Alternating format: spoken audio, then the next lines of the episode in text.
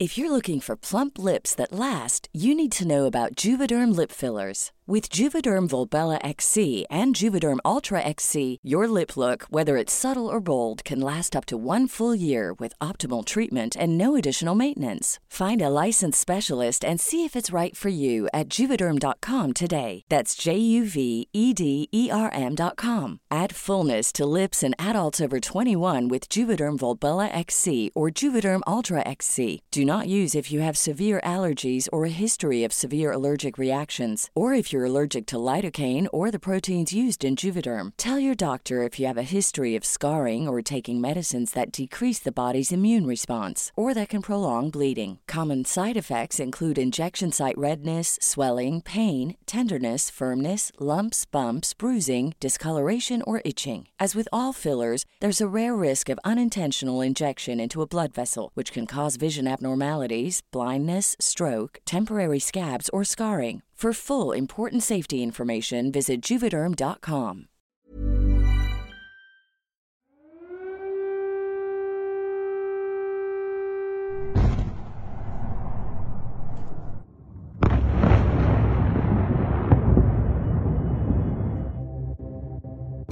Lo que iba a ser una operación de tres días ya cumple un año. La pretendida campaña militar relámpago del ejército ruso en Ucrania supuso un antes y un después para todos los ucranianos, a quienes la guerra ha cambiado radicalmente sus vidas, sus percepciones y su relación con el país y la sociedad de la que forman parte. Miles de civiles han muerto e innumerables edificios e infraestructuras vitales han sido destruidos en Ucrania. Los soldados muertos o heridos de los dos bandos se cuentan por decenas de miles, y más allá de las fronteras de Ucrania, también ha cambiado la vida de los rusos, que aprenden a vivir entre el rechazo categórico y el apoyo vehemente a la contienda militar de este vecino país. Además, la invasión hizo añicos la seguridad europea, redibujó las relaciones entre los países, alterando el orden mundial y acelerando las fracturas de la globalización, además de la consolidación de dos bloques con Rusia en la órbita china y Europa en la estadounidense, y con los demás países debatiéndose entre a qué bando apoyar.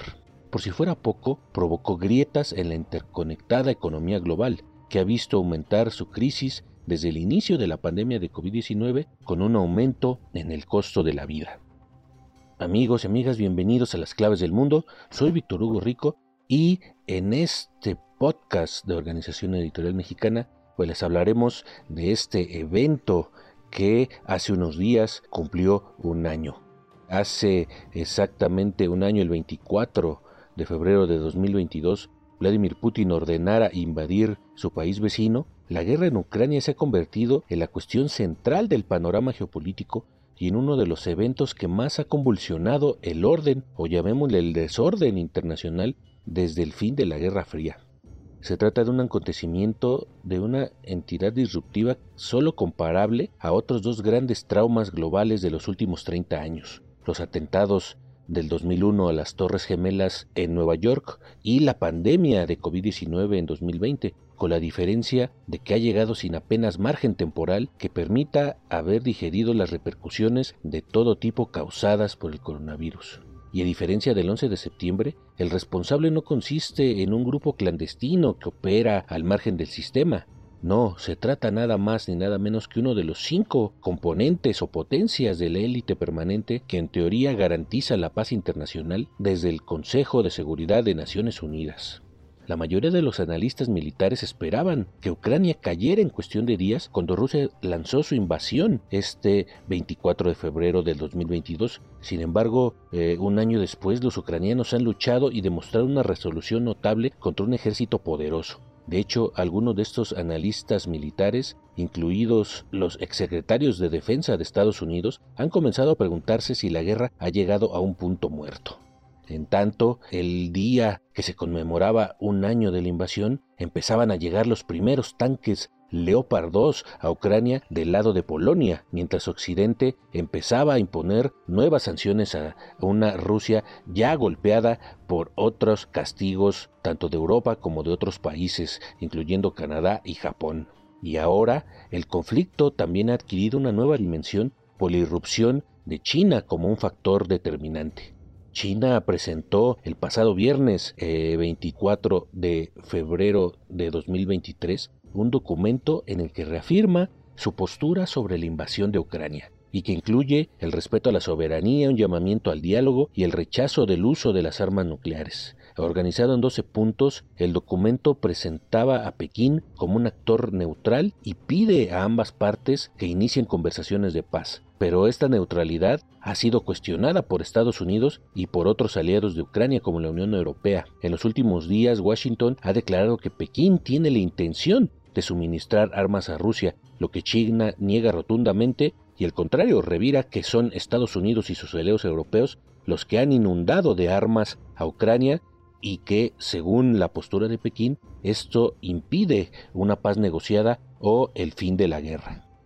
Hay que abandonar la mentalidad de guerra fría, dice Pekín. El documento, en una crítica se me oculta a la OTAN, afirma que la seguridad de una región no debería lograrse reforzando o ampliando bloques militares, y que los intereses y preocupaciones legítimos de todos los países en materia de seguridad deben ser tomados en serio.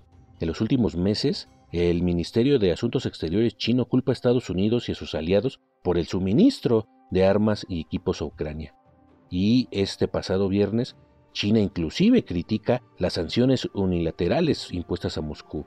No pueden resolver el conflicto y solo crean nuevos problemas, subraya ante esto, pues Occidente acusa que China no puede ser un factor neutral en este conflicto, ya que desde el inicio de la invasión rusa ha estado del lado de Moscú y no ven indicios de que esto vaya a cambiar. Esta es la forma en que se trata de neutralizar estos pasos diplomáticos que da eh, China en este sentido. Y así la guerra en Ucrania pues llega a la marca de un año sin un final inmediato a la vista. Ambos bandos quieren seguir luchando y cualquier paz negociada parece muy lejana. Entonces, pues ¿cómo podemos vislumbrar un final de la guerra?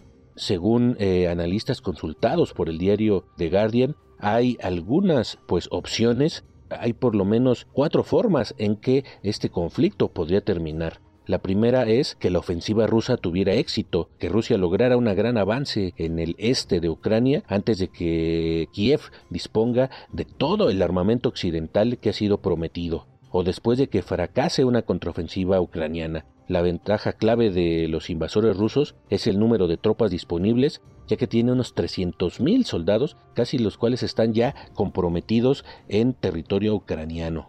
El otro panorama es que Ucrania se abriera paso y rompiera las líneas enemigas. Ucrania está reuniendo una fuerza de más de 100 tanques Leopard 1 y 2 occidentales, además de otros y una cantidad similar de vehículos blindados que espera usar cada vez que amaine la temporada invernal y empiece la primavera, esto para atravesar las líneas defensivas de Rusia en una supuesta contraofensiva. La esperanza es que tal demostración de fuerza militar obligue a Rusia a sentarse a la mesa de negociación. Sin embargo, para estos analistas el discurso de Vladimir Putin esta semana que pasó difícilmente sugiere un líder dispuesto a ceder pronto. La preocupación es que incluso este panorama es demasiado optimista, aunque es la estrategia que los líderes occidentales parecen estar vendiendo a sus públicos nacionales.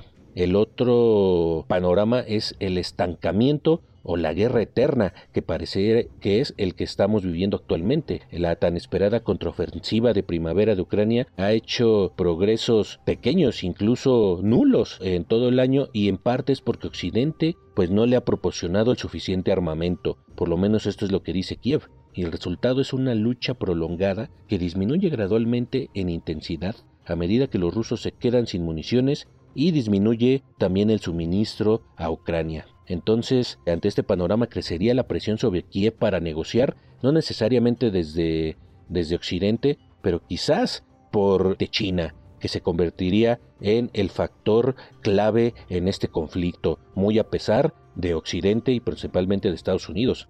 Sin embargo, es muy poco probable que Ucrania ceda formalmente algún territorio, dado el apoyo popular a la resistencia a la invasión rusa. Entonces, un punto final más probable eh, no es una paz negociada, sino un conflicto que se consolida en torno pues a las líneas de control que establece cada quien en su territorio y esto terminaría pues algo con algo parecido a un conflicto controlado o a una guerra eterna en la que ninguna de las partes tiene energía o la economía para ganar. Esto según el diario The Guardian. También otro panorama sería el agotamiento occidental. Rusia espera precisamente esto, poder involucrar a Occidente en una larga guerra de poder que agotara a los países primero militarmente y luego políticamente. Esto reflejaría lo que sucedió, por ejemplo, en Afganistán, cuando después de 20 años Estados Unidos se retiró y se lo devolvió a los talibanes. Y el último factor, la última posibilidad de que termine esta guerra es un cambio bruto de liderazgo. Las guerras a menudo no terminan de manera predecible y el hecho de no lograr las victorias esperadas eh, a menudo conducen a un cambio repentino de gobierno.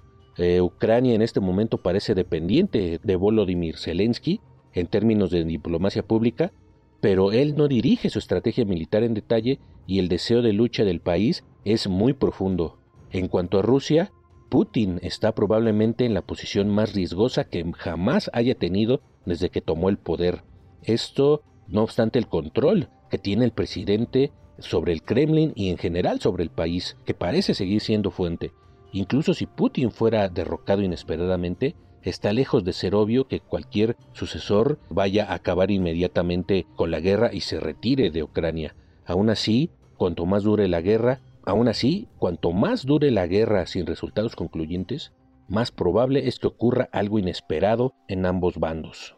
Al final, el gran perdedor hasta el momento ha sido el mundo, pues la agenda de recuperación centrada en el bienestar fue abandonada, se dejó de trabajar contra el cambio climático y ambos bandos enfrentan múltiples adversidades. Estamos en un momento de crisis sistémicas y de múltiples cambios en la lógica internacional que incluyen la dinámica de recomposición de estos polos de poder, la lucha ideológica, la lucha de narrativas y una constante confrontación. Esto, según expertos en seguridad internacional, también se advierte que estamos en uno de los momentos más peligrosos de la historia, cerca de una crisis nuclear, y el proceso de la intervención ha desplazado la atención de otros problemas que afectan al mundo. Para hablarnos de todo esto, eh, mi compañero Jair Soto conversó con la doctora Aribel Contreras Suárez, ella es analista de asuntos globales, maestra en estudios diplomáticos y doctora en dirección de empresas, además de académica de la Universidad Iberoamericana. Entre otras cosas, nos dice que un año después el conflicto está estancado y no muestra un claro vencedor ni a corto ni a largo plazo, aunque cientos intereses pueden ser los únicos que estén sacando ventaja por ahora. ¿Cuáles son estos intereses? ¿Qué es lo que implica para el futuro de la guerra en Ucrania? Esto nos lo cuenta la doctora Aribel Contreras eh, en conversación con Jair Soto. Justamente ahora que se cumplen 12 meses del inicio de esta guerra, ¿podríamos decir que alguien está ganando este conflicto en este momento? Una guerra siempre va a haber perdedores y muy pocos eh, ganadores, es decir, los ganadores pues son estas empresas involucradas en la economía de guerra. Sin embargo, en un corto, mediano y largo plazo, los daños y, son incalculables y aunque en el plazo inmediato estas empresas tengan ciertos beneficios, lamentablemente la humanidad habrá perdido por tener esta guerra. ¿Usted considera que en cuestión de países Estados Unidos podría ser el que realmente está sacando ventaja de este conflicto más allá de, la defensa de Ucrania? Es importante poner sobre la mesa que por un lado la respuesta tiene que ir dividida en dos ámbitos. Uno, los intereses familiares del inquilino de la Casa Blanca y por otro lado Estados Unidos como país hegemónico. No olvidemos que el hijo de Joe Biden tiene intereses empresariales en Ucrania en cuestión de gasoductos, donde por eso es que el presidente ha estado tan interesado en seguir apoyando a Ucrania. Con respecto a los intereses geoeconómicos y geopolíticos que Estados Unidos tiene en Ucrania, eso puede verse ahora mucho más álgido a la luz de que está Biden en la Casa Blanca. Se ha dicho mucho que si hubiera seguido Trump, no eh, se hubiera desatado esta guerra. No estamos seguros si esto eh, sería totalmente eh, cierto, pero lo que sí es una realidad es que hoy el mundo está asumiendo esos. Estados Unidos como país hegemónico siempre buscará expandir sus tentáculos diplomáticos en diferentes regiones y lo propio está haciendo Rusia a la luz de que se ha querido darse a notar en esta confrontación durante los últimos años entre Estados Unidos y China.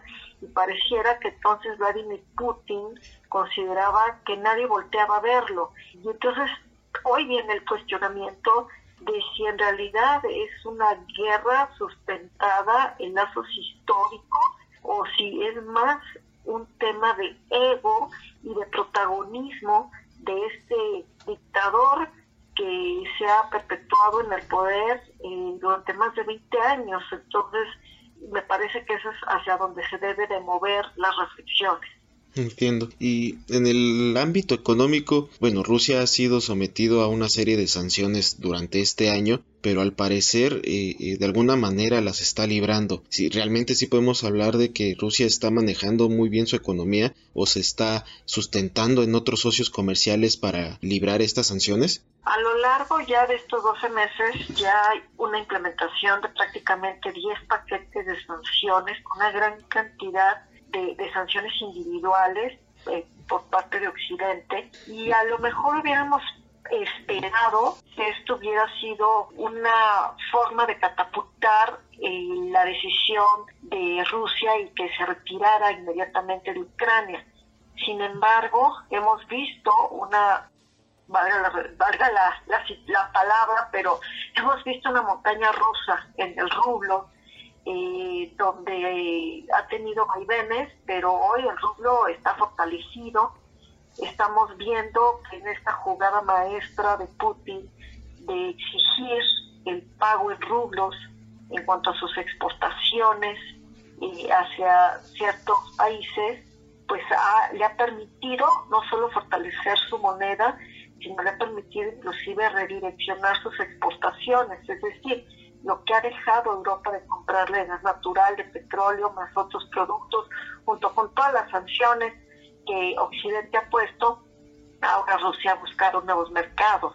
Y entonces ahora está vendiendo más a Pakistán, a India, a China, entre otras naciones, y eso le permite tener eh, flujo para seguir financiando la guerra. Las sanciones económicas son un arma eh, sin duda eh, en, una guerra y de hecho así lo ha puesto sobre la mesa un autor que se llama Nicholas Melder en un libro que hace un año publicó que se llama El arma económica. Sí sirven, pero no como esperaríamos, no como quisiéramos y no en un plazo inmediato. Mi perspectiva de esto es, porque como toda la economía global está hiperconectada, no nada más se puede afectar a Rusia. El problema es que aunque de manera microscópica se lanzan los alfiles para ver en dónde pegarle a la economía rusa, pues finalmente el mundo está globalizado. Entonces hay un efecto boomerang donde es que todo lo que se le mande a Rusia pues eh, viene de regreso. Entonces por eso es que a lo mejor eh, sentimos que estas sanciones no han sido suficientes, pero es que no se puede lanzar más sanciones en un intento de estrangular su economía sin que se perjudique al resto del mundo. Entonces, estaremos viendo que por más paquetes que se hagan, se pudiera acorralar, pero no es el daño que quisiéramos ver. Ok, y en este contexto pues es necesario también hablar de socios comerciales como China, que eh, de alguna manera pues hemos visto que ha mantenido cierta distancia. ¿Cómo podríamos explicar este distanciamiento del conflicto de alguna manera del, del presidente Xi Jinping? Recordemos que cuando esta guerra inició, Xi Jinping apenas acababa de concluir los Juegos Olímpicos de Invierno en Beijing y que el año 2022 era un año crucial para él para poder estar y lograr un tercer mandato, es decir, un año complicado con intereses político-electorales para Xi Jinping y tampoco podía, en cuestión de política exterior, hacer jugadas que el costo político lo asumiera él al interior del país. Además de que la política exterior de China es sumamente distinta a lo que nosotros pensaríamos y ellos siempre ven todo más a un largo plazo. Por supuesto hemos visto las declaraciones de él más en un tono de neutralidad, aunque lamentablemente por la terrible confrontación agudizada desde la era Trump y que no se ha matizado con Biden, pues esto lejos de ayudar a que China pudiera estar en una verdadera posición neutral, pues tiene cierta afinidad personal con su amigo Putin, pero eso significa que va a darle un giro radical a la política exterior de su país. Es muy cauteloso, es muy mesurado y su silencio dice más que mil palabras. Y en caso de que en un futuro a mediano o largo plazo de China se podría implicar en este conflicto, ¿qué giro le podría dar a la guerra eh, tanto para Rusia como para Occidente? Yo no creo que China se involucre más allá de lo que hemos visto. China tiene sus propios intereses en su propia región. Ucrania no es una prioridad para China. Eh, la región natural de China es Asia y le interesa más el tema de Taiwán que Ucrania. Entonces, por más que se le apueste a qué va a pasar si China se involucra, China no se va a involucrar más allá de lo que no le conviene. Y si volteamos un poquito más para acá en, en Latinoamérica, bueno, sobre todo en caso de México, ¿es vital que México siga manteniendo esta postura neutral o necesariamente eh, tiene que existir una postura contra la guerra? Se dice que no tomar postura también es una postura. Al interior de la hacienda doméstica, México no ha querido involucrarse directamente en pronunciamientos con respecto a la guerra, pero durante sus dos años que estuvo como miembro no permanente en el Consejo de Seguridad el año pasado México, sí tomó un rol activo con respecto a condenar la guerra, con respecto a llegar a un posible acuerdo. Entonces, dentro de las Naciones Unidas de Nueva York fue mucho más activo que lo que hemos visto aquí. Inclusive en, Nueva York se ha aplaudido mucho las propuestas de México y aquí me parece que ha habido muchos deslices. Específicamente me refiero a la creación del grupo de amistad de Rusia al interior de San Lázaro y me parece que al final eh, México tiene que saber muy bien cómo balancear eh, su relación con Estados Unidos, pero también eh, con China, con Rusia y con el resto del mundo. Pero la política exterior de México hemos visto que los últimos años se interpreta a modo según el país que se trate y según el, gobernante en turno y según las ideologías políticas y sabemos muy bien que desde Palacio Nacional hay una mayor afinidad en cuestión de ideología política, más lo, cercano a lo que es la figura de Vladimir Putin que lo que pueda representar Biden. Sin embargo, nuestra vecindad con Estados Unidos, de una o de otra manera, pues hace que estemos a veces más cercanos con las problemáticas bilaterales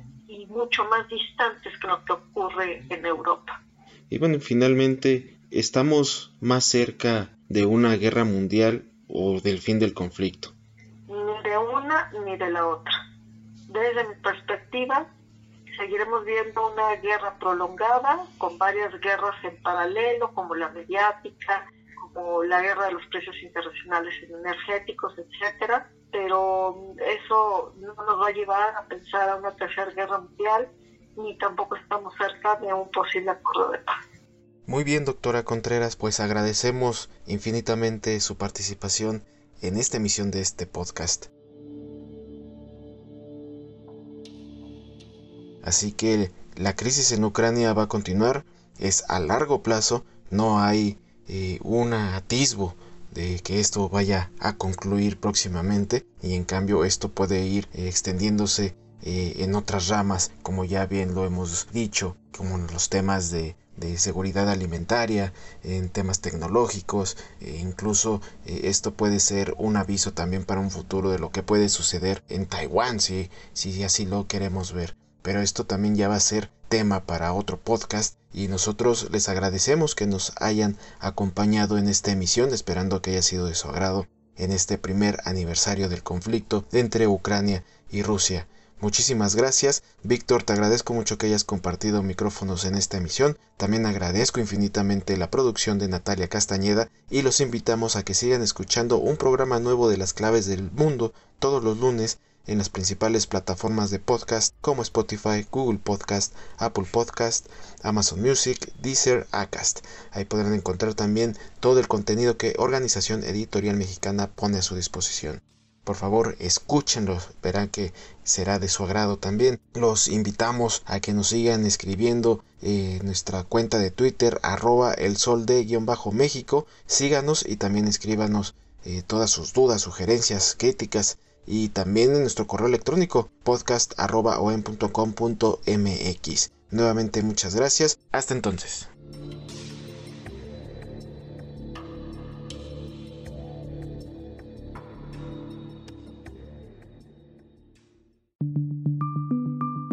Esta es una producción de la Organización Editorial Mexicana.